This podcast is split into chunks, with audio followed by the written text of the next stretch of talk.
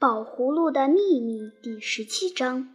同学们和我这么耗着，究竟有多久？我也闹不明白。我只觉得过了一段很长很长的时间。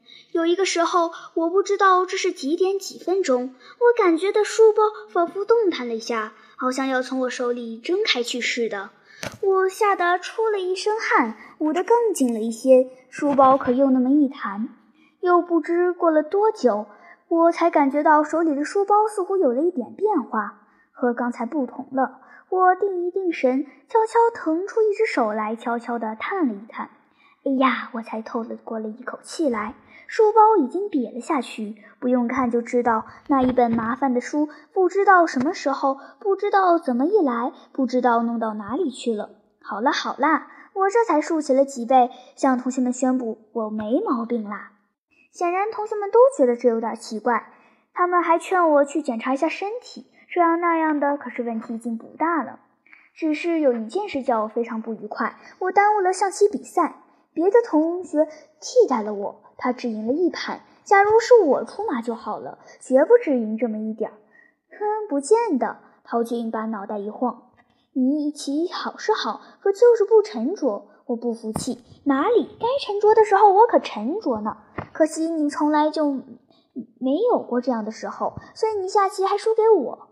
哼，别吹，你倒跟跟我下下来看，来，可不信会？当然，陶俊这个人，你可别小看他个儿小，勇气可真是不小。哪怕他下不过我，哪怕他和我为了下棋吵过嘴，他还是敢跟我下。同学们都闹哄哄的围过来看，我对自己说：可不能大意了，也不能打架。这虽然不是正式比赛，可也差不离。他们都想考验考验我呢。这回我的确很沉着，不慌不忙地动着棋子。我总是看清了形势，想好了招法，然后才下手。凡是下棋的人都该像我这么着。陶俊的棋不如我，这是大家公认的，连他自己也是这么说。不过他有一个极其奇怪的毛病，我可实在想不透，他脑筋里到底有个什么东西在作怪。他竟爱走马，他把跟马那么一跳，那么一拐，不但害得我的炮不能按计划行事，还闹得我的车都不自在了，好像一个车还怕一个马似的。我非得吃掉他那个马。我打定了主意，我该想一招，叫他意想不到。这可并不容易。我我这么来一着，行不行？然后又这么一来，要是他那么想，嗯，他准会那么来。那我我正这么想着。正想的差不多了，忽然我嘴里有了一个东西。我虽然没瞧见，可感觉得到它是打外面飞进来的，几乎要把我的门牙都打掉。他还想趁势往我食道里冲呢。要不是我力气大，拿石头和牙齿那么合力一挡，他早就给咽下去了。同时，陶俊嚷了起来：“咦，我的马呢？我这儿的马呢？”哼，我知道是怎么回事了。同学们七嘴八舌，有的说那儿本来没有马，有的说有。他们看看棋盘四周，又看看地下。我趁大伙儿不注意的这会儿，想要把嘴里的东西吐掉，可是没有机会，因为郑小灯又盯上了我。王宝，你没吃吧？嗯嗯，我用鼻孔回答。什么吃了？嗯嗯，我仍用鼻孔回答，还加上摇头。怎么了？你发什么病了？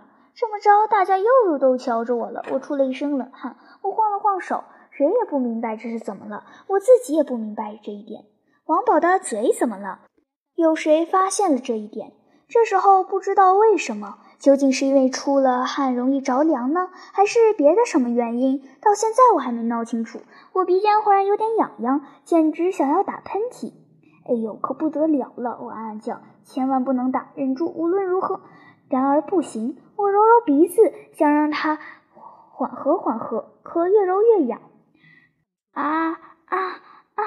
来了！我一跳起来就冲出学生们的包围，赶紧用手绢捂住了嘴。可是事情发生了变化，我刚才这么啊了一阵，气字还没蹦出来呢，就觉得我的嘴里忽然空荡荡的，那颗提子没有了。我吓了一大跳，把下半个喷嚏都给吓回去了，掉出来了。我自问自。哼，怕没那么容易。我的确没有听见它掉下的声音，手绢里可也没有它的影子。我摸摸袖子管，也没有。这可真糟！我不由得打了个寒噤，准是吞下肚去了。准是我一张嘴要打喷嚏，舌头那么一松，它就趁空给溜下去了。那么挺老大的一颗棋子，也许它就卡在什么地方，哪儿也不肯去，那可就不好对付了。这玩意儿可不好消化，我知道。